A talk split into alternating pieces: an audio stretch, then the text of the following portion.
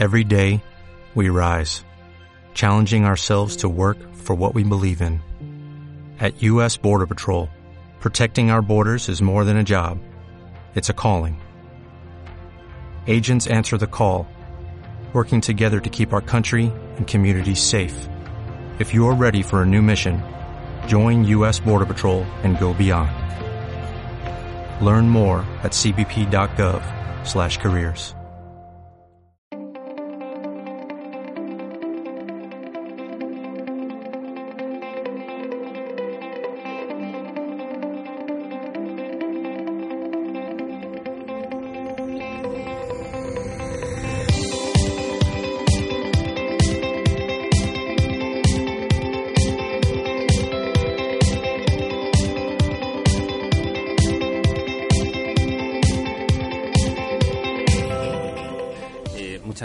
no has dicho una sola verdad en, todo, toda la presentación. en toda la presentación que has hecho de MIT y en la que acabas de exponer. ¿no? Eh, muchas gracias mm, por la presentación, en serio. Muchas gracias por, por, la invitación mm, a participar en estas jornadas y, por supuesto, muchas gracias a todos vosotros por estar aquí esta mañana. ¿no? Eh, voy a intentar de ajustarme al, al horario porque llevamos un pelín de retraso, pero voy a intentar acortar porque muchas de las cosas que quería contar también es verdad que ya se han comentado, ¿no? Y además creo que es más interesante dejarlo luego, apuntar algunas ideas y dejar en general eh, al debate aquellas cuestiones que, que, puedan surgir. ¿no? O sea, la idea sería apuntar simplemente algunas ideas que derivan de la contratación del transporte, la asunción del compromiso de transporte por parte de un operador logístico. Es decir, dentro del marco de la operativa logística general, la asunción por parte de este operador logístico también de compromisos en materia de traslado, de transporte de la mercancía. Eh, decía Santiago con mucha razón que hay muchísimas normas que afectan a los operadores logísticos. Yo creo que prácticamente todas las normas que se publican pueden tener de alguna manera incidencia en lo que es la operativa logística. Pero la realidad es que seguimos sin tener una regulación propia de lo que es el sector logístico ni del contrato de prestación de servicios logísticos, del contrato logístico. Eh, esto ha sido incluso reconocido jurisprudencialmente. Ahí les eh, os cito la sentencia de la Audiencia Provincial de Pontevedra de 2013 que reconoce que la actividad logística es una actividad propia, tiene su contrato propio, atípico en la medida en que no está reconocido, pero que efectivamente no cuenta con una regulación propia.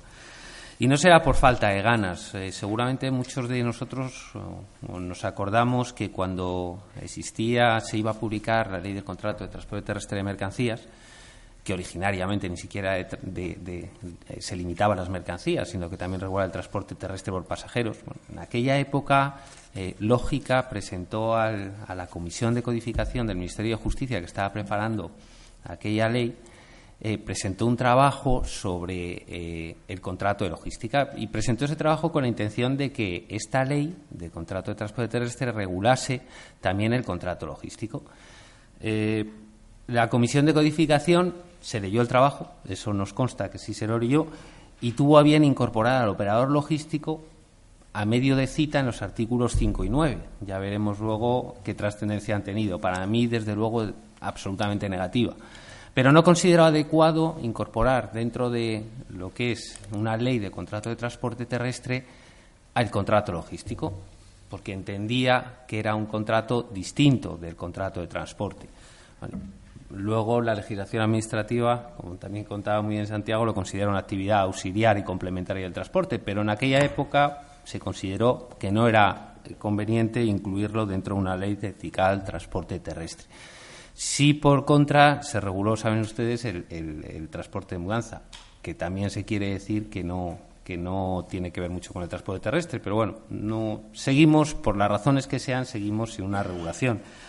Eh, hay un documento también del Ministerio de Fomento del año 2013 que es la estrategia española, eh, la, estrategia logística española, que reconoce que a falta de una, una, regulación específica en materia de logística habrá que estar o tenemos que estar a las legislaciones que hay en materia de transporte. Luego, desde el propio Ministerio se reconoce que la actividad logística, de alguna forma, está vinculada a lo que es el transporte. Es decir, que no es extraño un operador logístico en última instancia prestar servicio de transporte, porque, eh, eh, insisto, remite a la regulación del transporte lo que es la propia actividad logística.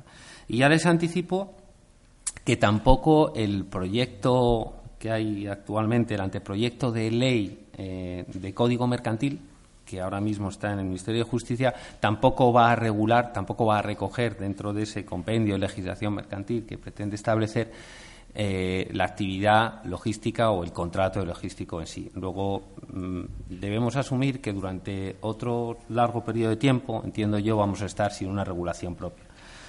En 2013, eso sí, se incorpora, eh, mediante la Ley 9-2013, se incorpora en, la Ley de Ordenación de los Transportes Terrestres una definición de lo que es el operador logístico.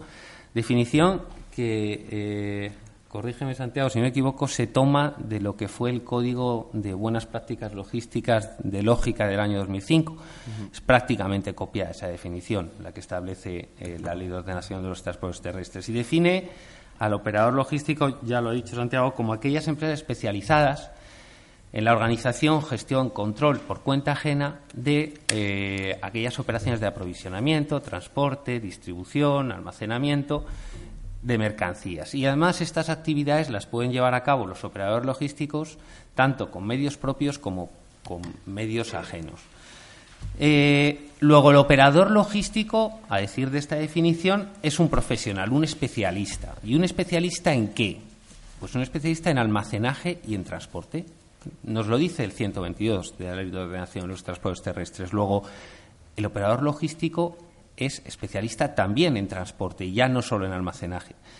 Decir también que es buena la existencia de esta definición porque al menos nos saca a los operadores logísticos de lo que era el ámbito de los almacenistas distribuidores donde se nos encajaba antes, ¿no? Pero bueno, de momento ya tenemos que nos considera especialistas en transporte y tanto se desarrolla esta actividad de transporte o almacenaje en las fases de aprovisionamiento o distribución o cualquier otra fase dentro de lo que es la cadena de suministro del producto. Yo añadiría que el operador logístico pese a lo que pese a la dicción del 122 no solo organiza, gestiona y controla, sino también realiza y materialmente ejecuta estas prestaciones. El operador logístico, bien con medios propios o, bien con medios ajenos, también va a llevar a cabo actividades de almacenaje y actividades de transporte. Eh, luego, si alguna referencia hay al operador logístico, generalmente es en la normativa del transporte y particularmente en el transporte terrestre. Ahora bien, eso no quiere decir, o creo que no debemos pensar, que la actividad de transporte que pueda desarrollar un operador logístico haya de limitarse al transporte terrestre, es decir, al transporte ferroviario, transporte por carretera o cualquier otro tipo de modalidad de transporte terrestre. Eh, creo que se ha perdido una oportunidad en la reciente ley de navegación marítima de 2014 de, por lo menos, citar al operador logístico. La, ley, la nueva ley de navegación marítima no contempla la figura de operador logístico, aunque no habría, digamos, tampoco dificultad en buscarle encaje dentro de lo que es la intermediación también de los transportes marítimos. Eh, luego, el operador logístico, desde un punto de vista legal, para ir concluyendo esta fase, puede llevar a cabo fundamentalmente actividades de almacenaje y transporte. Decir, decir que la jurisprudencia, y particularmente la sentencia de evidencia provincial de Madrid, que cito ahí, de 2008, señala como actividad esencial a la propia actividad logística el almacenaje. Es decir, la jurisprudencia viene entendiendo que el operador logístico es, ante todo, un depositario de mercancía, un almacenista de mercancía, que además puede prestar otro tipo de actividades que son complementarias, y en este caso el transporte. Pero desde el punto de vista, insisto, jurisprudencial, el operador logístico tiene que prestar servicios de almacenaje sí o sí, y además puede o no llevar a cabo otro tipo de servicios como puede ser el transporte.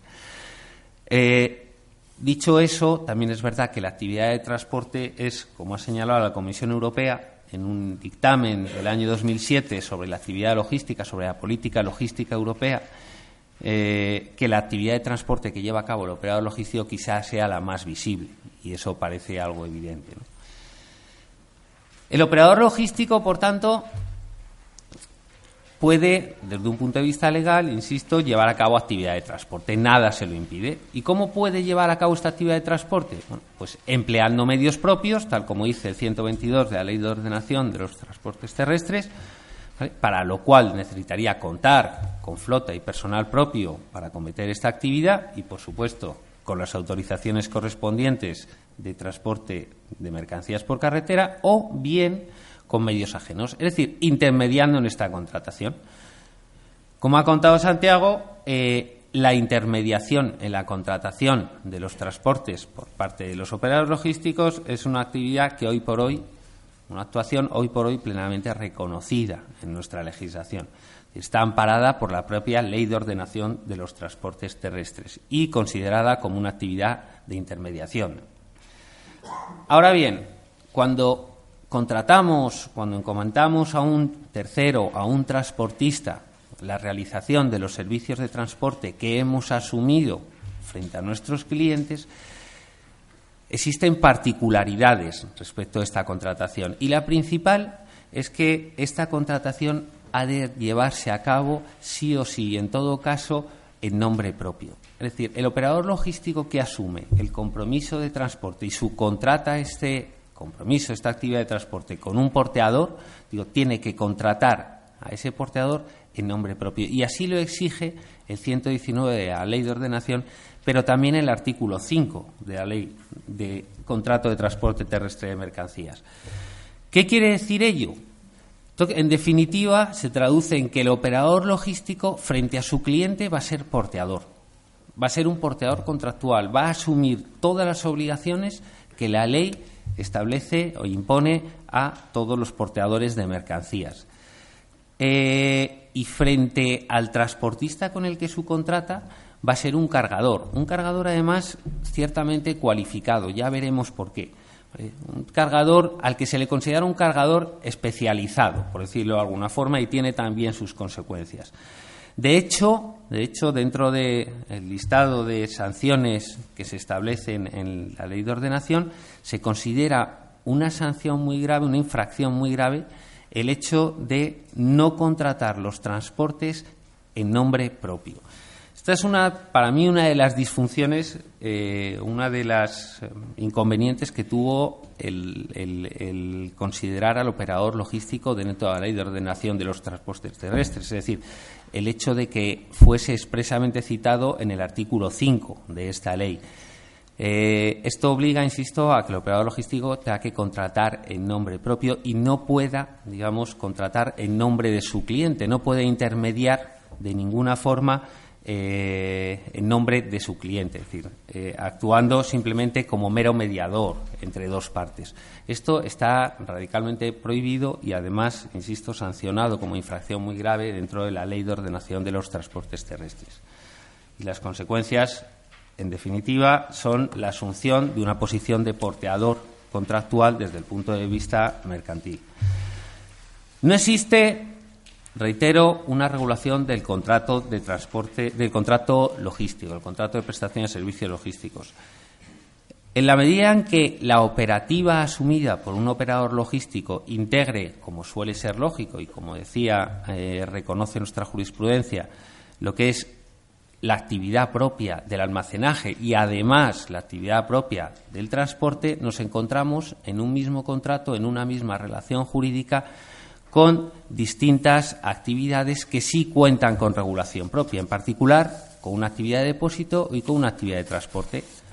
Contratos típicos, en definitiva, de depósito y transporte. Y esto genera, genera ciertas disfunciones por la distinta regulación que se establece en relación con el contrato de transporte y con el contrato de depósito. Solo por poner algunos ejemplos. El sistema de responsabilidad del depositario y el sistema de responsabilidad del porteador. Todos sabemos que la ley de ordenación, la ley del contrato de transporte terrestre de mercancías, ante los supuestos de pérdida, daño o retraso en la entrega de la mercancía, presume la responsabilidad del porteador.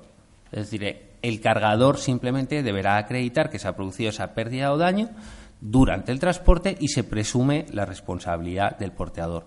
Esto en principio, en principio no ocurre con el depositario.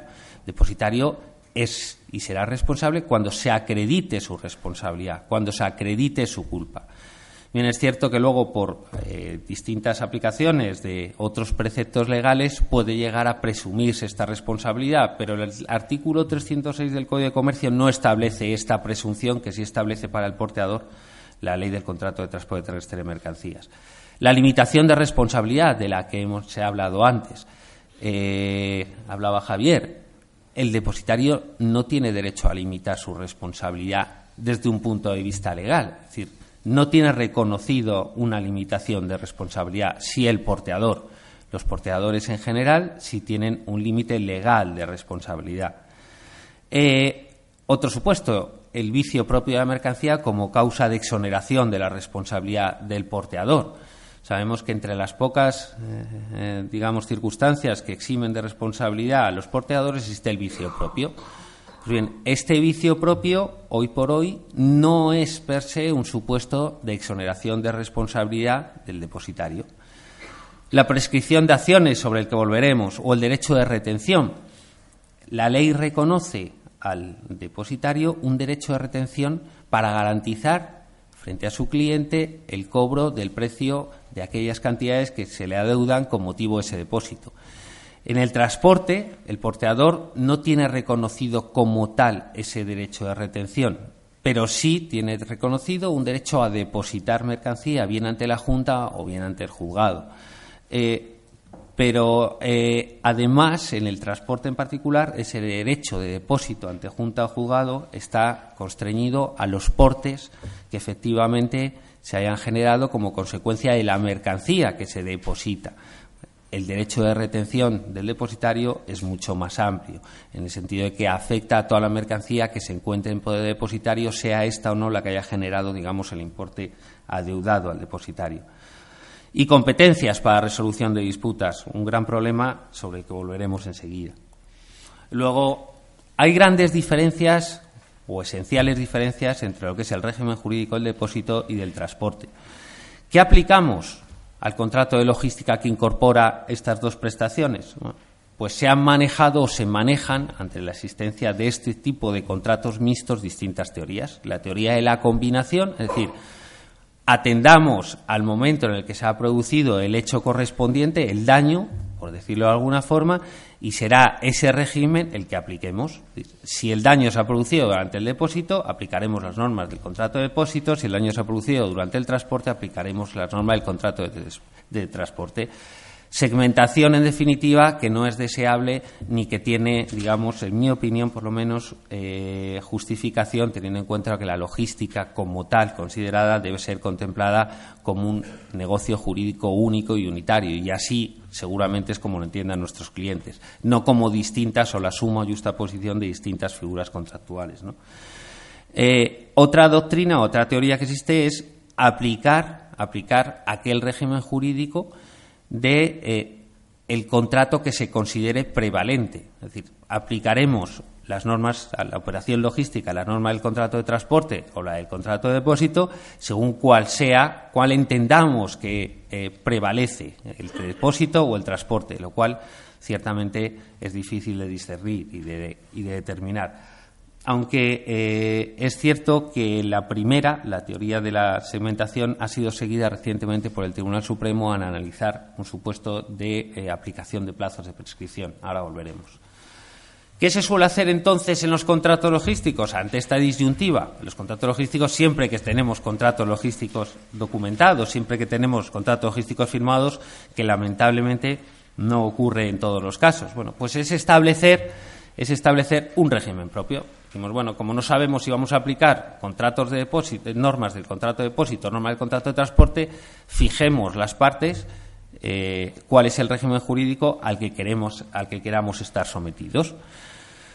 Esto se ha venido haciendo regularmente, insisto, en aquellos contratos que se documentaban, yo creo que con cierto éxito, y además era una práctica bastante recomendable, hasta que aparece el artículo 9 de la Ley del Contrato de Transporte Terrestre de Mercancías, que entonces, cuando se publica, se consideró como un éxito. Es decir, por fin reconocen la operativa logística dentro de una ley. Pero para mí, el artículo 9, siempre he dicho, creo que al final, más que favorecer a los operadores logísticos, en cierta medida establece cortapisas a lo que es su posible negociación con clientes. ¿Por qué? Porque el artículo 9 de esta ley lo que remite es a la legislación de transporte aquellas operaciones de transporte que se realicen dentro del marco de una operativa logística, con lo cual nos lleva nuevamente a esa segmentación indeseable que comentaba anteriormente y que, en definitiva, en el marco de lo que es la estructuración de un régimen eh, legal o un régimen contractual que podamos establecer las partes en el contrato logístico, nos establece, nos pone límites. Es decir, yo antes en un contrato de logística podía pactar con el cliente unas determinadas limitaciones de responsabilidad. Ahora es ciertamente discutible que yo pueda establecer frente a mi cliente unos límites de responsabilidad que vulneren aquellos establecidos en la ley del contrato de transporte terrestre.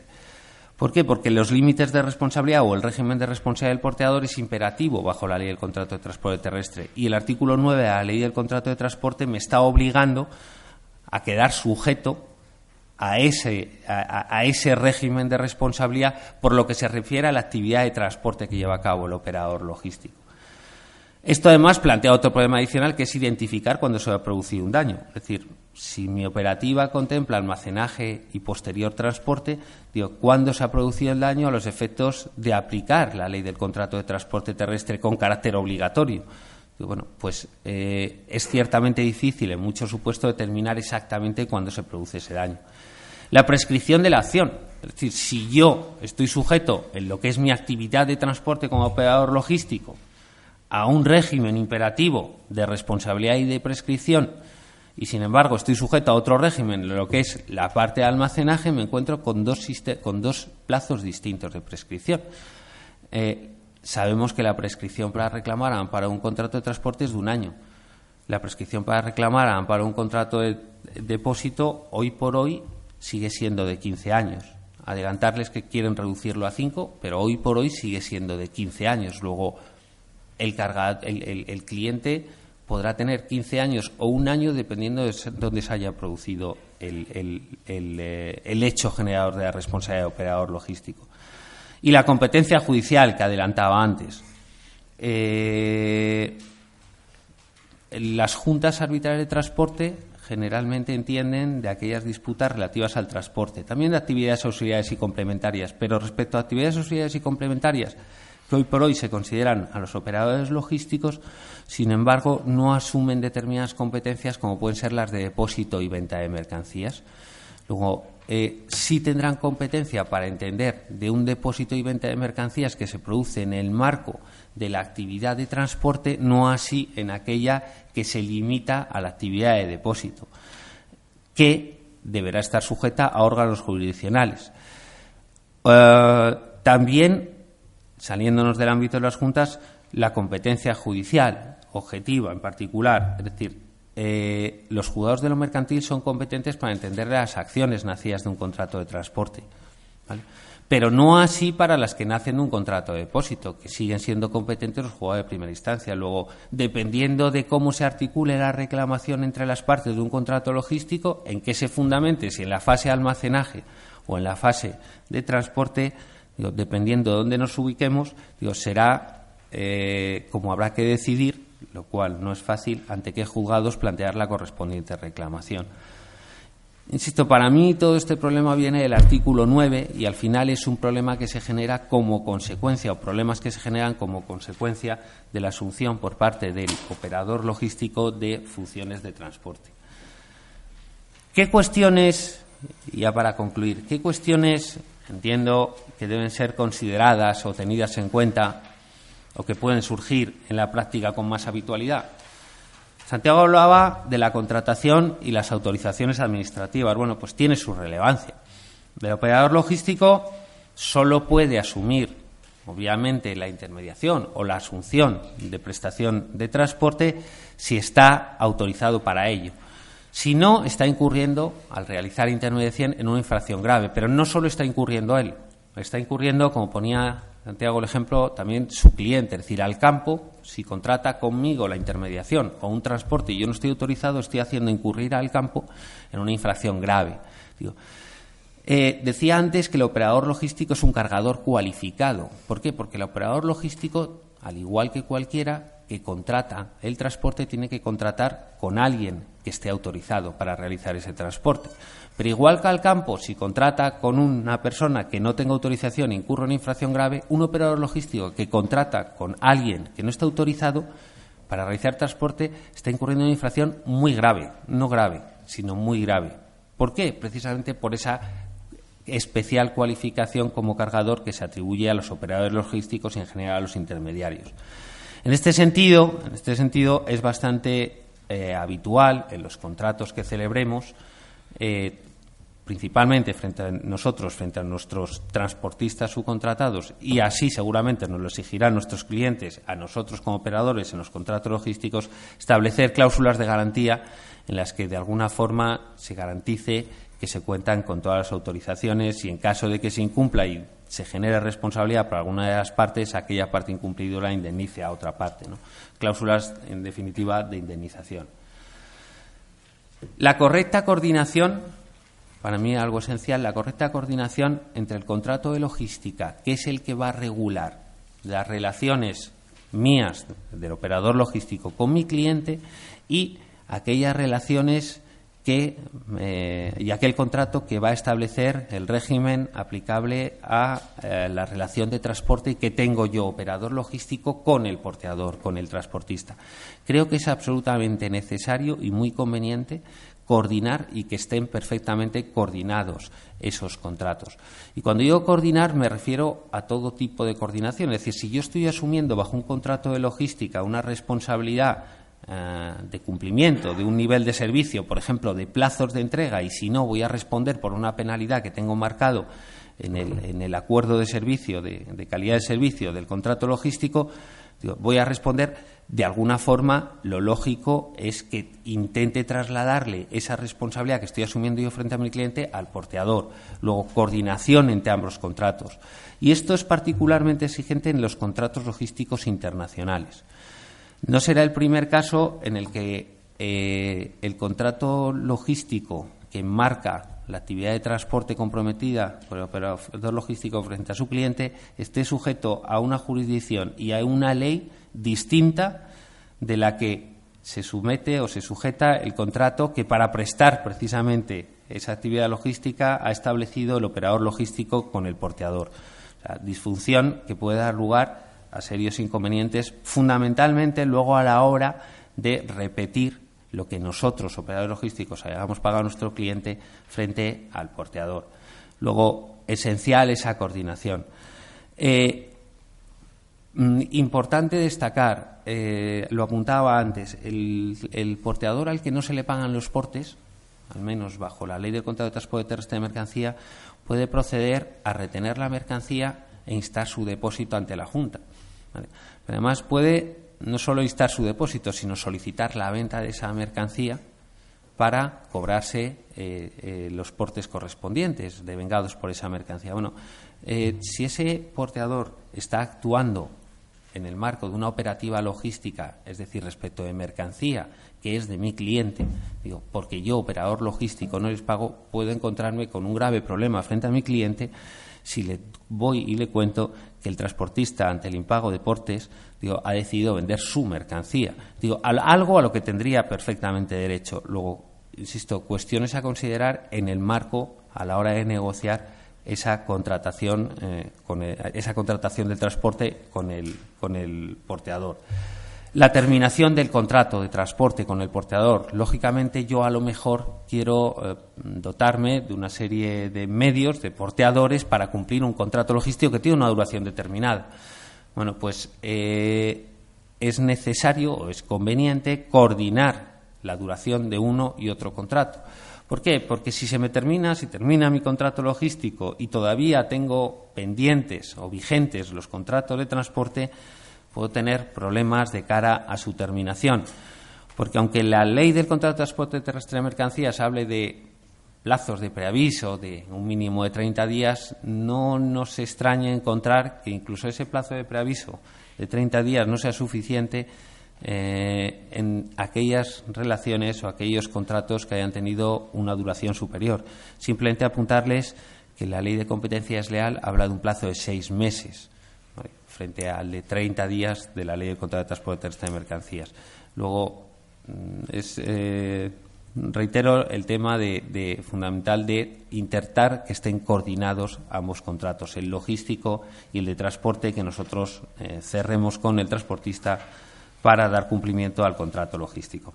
Sobre las obligaciones formales ha hablado Santiago, pero en principio el operador logístico que asume la, la prestación de servicios de transporte se convierte, como decía, en cargador cualificado y en este sentido, al amparo de la orden de 2012, el operador logístico está obligado a emitir el documento de control junto con el porteador. Está obligado a emitirlo y está obligado a conservarlo durante un año. Y de no hacerlo, está incurriendo una infracción administrativa, como contaba antes Santiago. Luego, eh, también desde un punto de vista formal, la asunción de las obligaciones de transporte nos lleva a tener que cumplir determinadas normas de ámbito administrativo. La acción directa, la famosa acción directa, eh, de la disposición adicional sexta a la Ley 9 de 2013. Es decir, el, el hecho de que asumamos la obligación de transporte y de que contratemos esa obligación, esa, esa prestación de servicios con el porteador, nos expone, nos expone directamente a que en última instancia el porteador efectivo, si es distinto de aquel porteador que, que nosotros hemos contratado, pueda plantear una acción directa frente a nosotros como cargadores. Al final estamos en, la cadena de subcontrataciones y la acción directa nos puede venir por parte del porteador efectivo. Eh, esto tal como está redactada la acción directa, tal como está eh, articulada esta acción directa, puede plantear, y de hecho mm, es un caso real, un caso práctico, puede plantear especiales problemas y dificultades en caso de situaciones concursales. A nosotros se nos ha planteado un caso de eh, un cliente que había contratado con un porteador contractual, que a su vez había subcontratado el porte, con un transportista efectivo el transportista contractual, es decir, el que está en medio de la cadena, se declara en concurso sin haber pagado, obviamente, al transportista efectivo el porte correspondiente. El transportista efectivo tiene dos soluciones, tiene dos opciones. O irse al concurso e intentar cobrar allí su crédito, es decir, olvidamos esa, eh, esa posibilidad porque evidentemente no va a cobrar, digo, o ejercitar su acción directa contra mi cargador. ¿Qué hago yo, cargador? Digo, porque cargador, si todavía no ha pagado su porte a la empresa concursada, ¿qué hace? Digo, por un lado, se va a encontrar con que la administración concursal le está reclamando un crédito, y por otro lado, se va a encontrar con que ese mismo importe o, el importe correspondiente a los portes de transporte se le están reclamando por el porteador efectivo. Bueno, una situación que se puede dar, insisto, se ha dado y que realmente no tiene prácticamente solución alguna porque ese cargador se va a ver obligado en última instancia a tener que pagar a los dos y tratar de recobrar en el concurso eh, eh, lo que haya pagado en exceso, pero no hay mucha solución hoy en día a la vista de cómo está articulada la acción directa. Eh, ¿Eso a qué nos lleva? A tratar de prevenir que se den estas situaciones. Antes, la cláusula de subcontratación, no sé si recordaréis, no sé si la cláusula de subcontratación, esa que aparecía al final en los contratos de logística, a que no se daba ninguna importancia. Se decía, bueno, pues se podrá subcontratar, se podrá subcontratar servicio de transporte, no los de almacenaje. Es decir, era una cláusula que pasaba absolutamente desapercibida y que era prácticamente estándar en los contratos logísticos. Eh, desde entonces, desde la aparición de esta famosa acción directa, yo creo que se ha convertido en una cláusula absolutamente relevante. Eh, yo simplemente apunto algunas ideas, es decir, cuál es la estructura de la cláusula que estamos manejando nosotros, estamos recomendando que se utilice. no para evitar ejercicio de acción directa, porque en mi opinión creo que es inevitable, pero sí por lo menos para mitigar eh, el riesgo de que pueda darse, ¿no? Pues estableciendo condiciones mucho más estrictas de subcontratación, es decir, autorizar solo la subcontratación en aquellos supuestos en los que expresamente se autorice tal subcontratación. Que la parte a la que se subcontrata, digo, esté, eh, se obligue en los mismos términos en los que se ha obligado aquella persona con la que nosotros hemos contratado. Eh, la prohibición, obviamente, de subcontratar eh, de generar distintas subcontrataciones, en definitiva, y condicionar, en la medida posible, el pago del precio a mi, a mi proveedor de servicio de transporte hasta que no me acredite que se ha pagado por su parte a aquel transportista al que ha subcontratado. Insisto, no es una solución que 100% nos garantiza, pero de alguna forma nos garantiza que no se va a ejercitar contra nosotros una acción directa, pero de alguna forma sí puede mitigar los efectos. Y ya para terminar, eh, y quitando un poco de, eh, de, entrando un poco en el tema de Javier, el tema del seguro. Para mí, Javier, lo has puesto fantásticamente bien, como siempre, pero es un tema absolutamente esencial, sobre todo cuando incorporamos a la operativa logística lo que son servicios de transporte. Eh, en primer lugar, porque que yo sepa, hoy por hoy en el mercado no existe un seguro que, que ampare lo que es la actividad, la actividad de almacenaje y la actividad de transporte bajo una única cobertura. Eso corrígeme, Javier, pero yo creo que hay cobertura almacén y cobertura de transporte. Bueno, centrándonos en la de transporte. Lógicamente, si asumimos la, la, responsabilidad o, la prestación de servicios de transporte, eh, es lógico pensar que alguien va a contratar un seguro. ¿Quién lo contrata? Esta es la pregunta que se plantea siempre, la negociación de todo contrato logístico. ¿Quién contrata este seguro en particular de transporte? Eh, pensemos que lo contrata el cliente. Lo ha apuntado también Javier antes. Ojo con esta eh, ojo con esta posibilidad. Si el cliente lo contrata, si el cliente lo contrata, eh, las mercancías sufren un daño durante su, durante su transporte, el asegurador de mi cliente se va a subrogar en su posición y nos va, a, reclamar a nosotros, operadores logísticos, por los daños causados a la mercancía eh, y que ha indemnizado a nuestro cliente. esto es algo obvio, pero muchas veces descansamos, los operadores logísticos, en potenciales cláusulas de limitación o de exoneración que tenemos establecidas bajo el contrato logístico. Pensamos, bueno, si el eh, asegurador del cliente se subroga en su posición, subrogarse significa quedar en la misma posición. Luego yo le podré decir a la compañía de seguros subrogada, eh, le podré oponer las mismas excepciones y limitaciones que hubiese tenido frente a mi cliente. No es tan claro ¿Vale? No es tan claro y la jurisprudencia no es unánime. Hay sentencias que dicen que efectivamente si la compañía de seguro está subrogada, el operador logístico no puede asumir o no debe asumir más responsabilidad de la que hubiese asumido frente a su cliente, ¿vale? Pero hay sentencias que dicen que esas cláusulas de limitación o exoneración, digo, no son oponibles a un asegurador que, a un asegurador que no las ha aceptado expresamente, ¿vale? Y esta esta segunda opción, es decir, no son oponibles esas cláusulas al asegurador subrogado, es la solución que, da, eh, que se da para el seguro marítimo. Es decir, si estamos contratando en el ámbito del seguro marítimo, una logística incorpora transporte marítimo, digo, ojo con confiar en esas cláusulas de limitación. Lo mejor, como contaba Javier, conseguir del seguro del cliente que eh, renuncie a cualquier tipo de acción frente a nosotros. ¿vale? Eso tiene su coste en prima, me imagino, porque supone una grabación, al final, en definitiva, un mayor riesgo que va a asumir la compañía de seguros, pero eh, es, es, la solución que tendríamos que buscar en el caso de que el contrato de, del seguro de transporte de mercancías fuese asumido por el, por el cliente.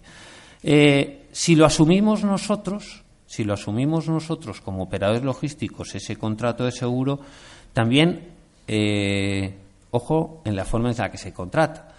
Digo, porque es cierto que al final la lógica, la lógica me llega a pensar que yo como operador logístico actuaría como tomador, es decir, como contratante de la póliza y al final como asegurado de esa póliza, es decir, titular del interés, sería el cliente, porque al final es él quien tiene un interés en, en las propias mercancías aseguradas.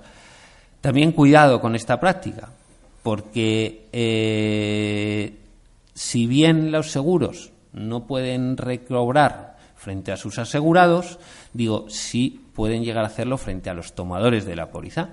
¿Vale? Luego, ojo también con estas prácticas, es decir, mucho cuidado a la hora de contratar el seguro, incluso cuando seamos nosotros quien comprometamos la contratación del seguro y se da menos en transporte terrestre, pero también eh, atención en el ámbito de la contratación eh, de un seguro de mercancías que vaya a amparar un transporte marítimo cuando se contratan distintos seguros sobre un mismo interés. Pensemos que nosotros, como operadores logísticos, comprometemos frente a nuestro cliente el aseguramiento a las mercancías y contratamos una cobertura de daños a mercancías durante su transporte. Pero esta misma cobertura se la vamos a exigir que la contrate al transportista con el que estamos contratando ese transporte. Tenemos dos coberturas cubriendo un mismo interés durante un mismo periodo de tiempo. esto en el ámbito del seguro terrestre hoy por hoy no se considera un seguro múltiple. De momento, ya veremos a ver hacia dónde va la jurisprudencia con este tipo de cuestiones, pero sí en el ámbito del seguro marítimo. ¿vale? Sí se consideraría un seguro múltiple. Luego, eh, también en la contratación, la asunción del operador logístico de actividad de transporte puede tener incidencia en materia de seguro que debe quedar regulada muy bien en esa coordinación de la que les contaba que debe tener el contrato de logística y el contrato de transporte que sirva para dar cumplimiento a ese contrato de logística. Y con eso son los puntos un poco que quería dejar apuntados y agradezco mucho la, atención prestada y, y su asistencia nuevamente. Gracias.